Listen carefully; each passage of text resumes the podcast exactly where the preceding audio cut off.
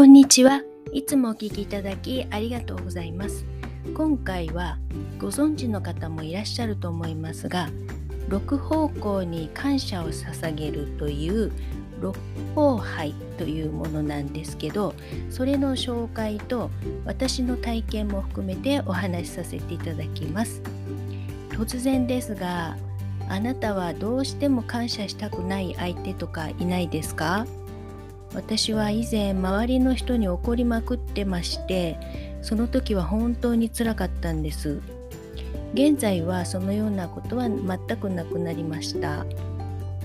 今回はどうやってそれをなくしたのかを私の経験としてお話ししてみたいと思います。何度かこのチャンネルでお話をしたことがありますが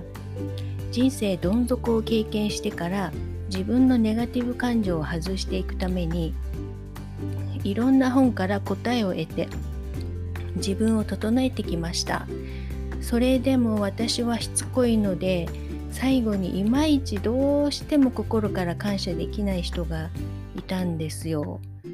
それでも心の中でその人に対してありがとうありがとうと言ってみたりしていたんですけどそれでもなかなかすっきりしなかったんです。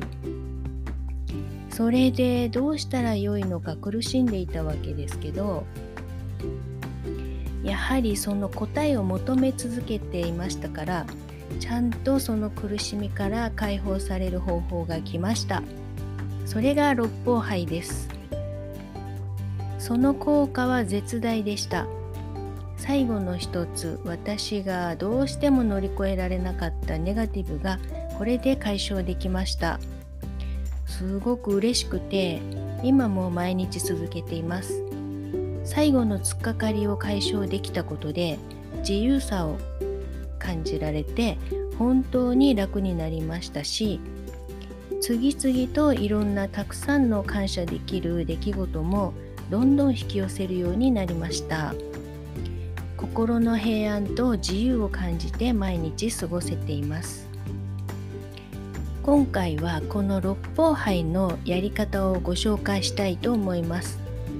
もしかしたらこのチャンネルのリスナーさんは上昇志向の方ばかりみたいなのですでにされているかもしれませんね。六方杯とは仏教における修行方法の一つでお釈迦様の教えらしいです。私のイメージしてやっているのは本当の自分無条件の愛の存在であるという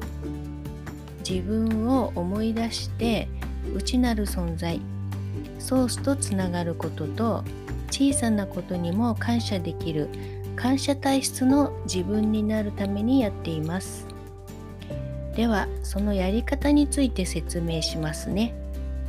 東西南北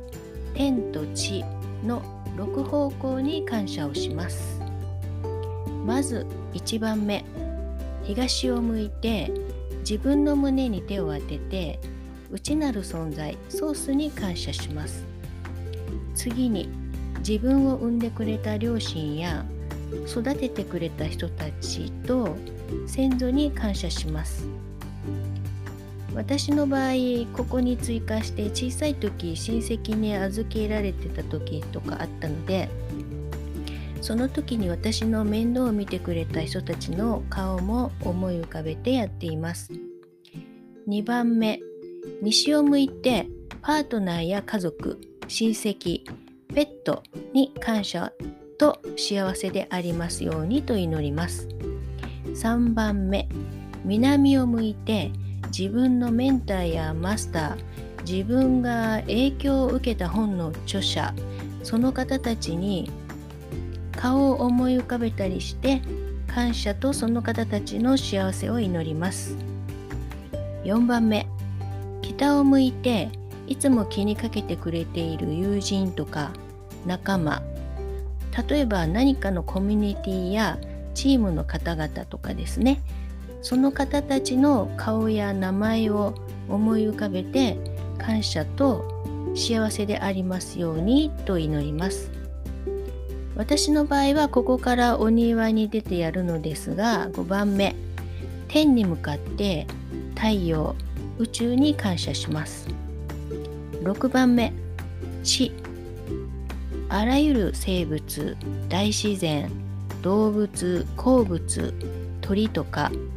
私はここに追加して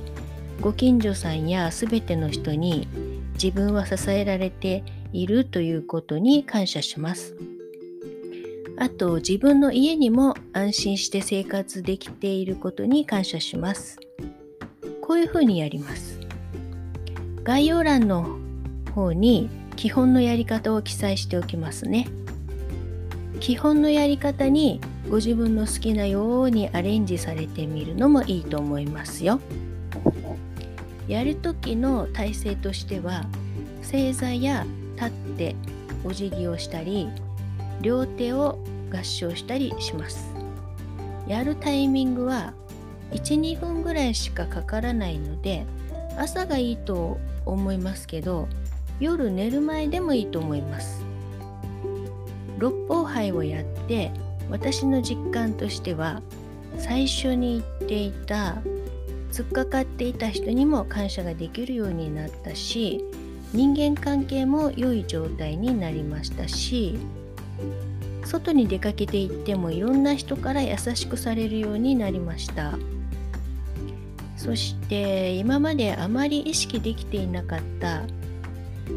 恵まれている自分にも気づくことが多くなりました。もちろん体もすごくパワフルになりました。